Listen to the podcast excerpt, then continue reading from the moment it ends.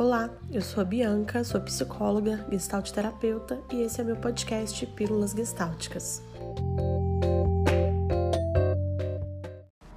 Oi, pessoal, estamos começando então mais um episódio do podcast, o terceiro episódio com um pouquinho de atraso, porque semana passada não teve podcast. Mas hoje eu volto e eu volto com um tema muito importante para mim porque ele faz parte do meu processo terapêutico. E hoje eu quero trazer uma reflexão sobre o amadurecimento. O que eu quero do que os outros querem de mim?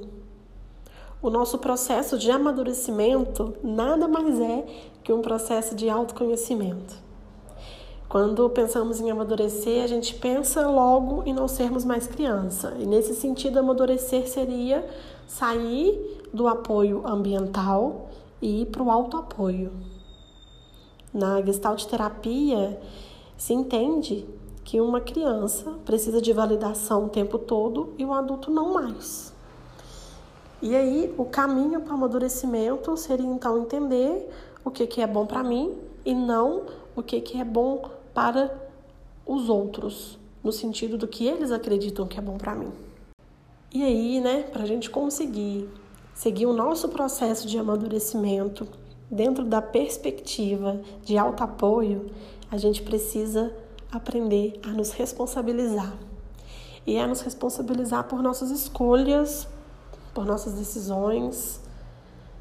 E além de nos responsabilizar, é aprender a viver com os recursos que existe aqui e agora, que é tudo que a gente tem.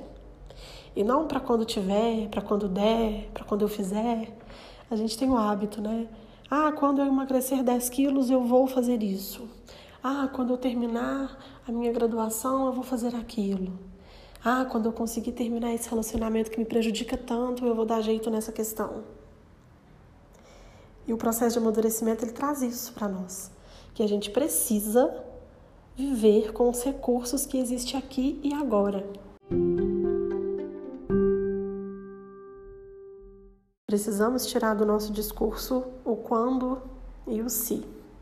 Ah, se eu tivesse feito desse jeito, teria sido diferente. Ah, quando eu conseguir tal coisa, vai ser diferente. E a partir disso, entender que o futuro do pretérito é um tempo que não existe, porque quem gostaria não gosta e quem poderia não pode. Nós somos o que somos. Amadurecer também é aceitar sem conformismo as coisas como elas são. E todos nós somos assim mesmo, incompletos, inconstantes. E o que nossa saúde emocional busca é exatamente isso: nos tornar mais completos em amadurecimento a partir do momento que a gente respeita quem a gente é, a partir do momento que a gente aprende a viver com o que a gente tem agora. E esse é o caminho, né? Também, além de um amadurecimento, para uma vida mais autêntica e com mais autonomia e criatividade.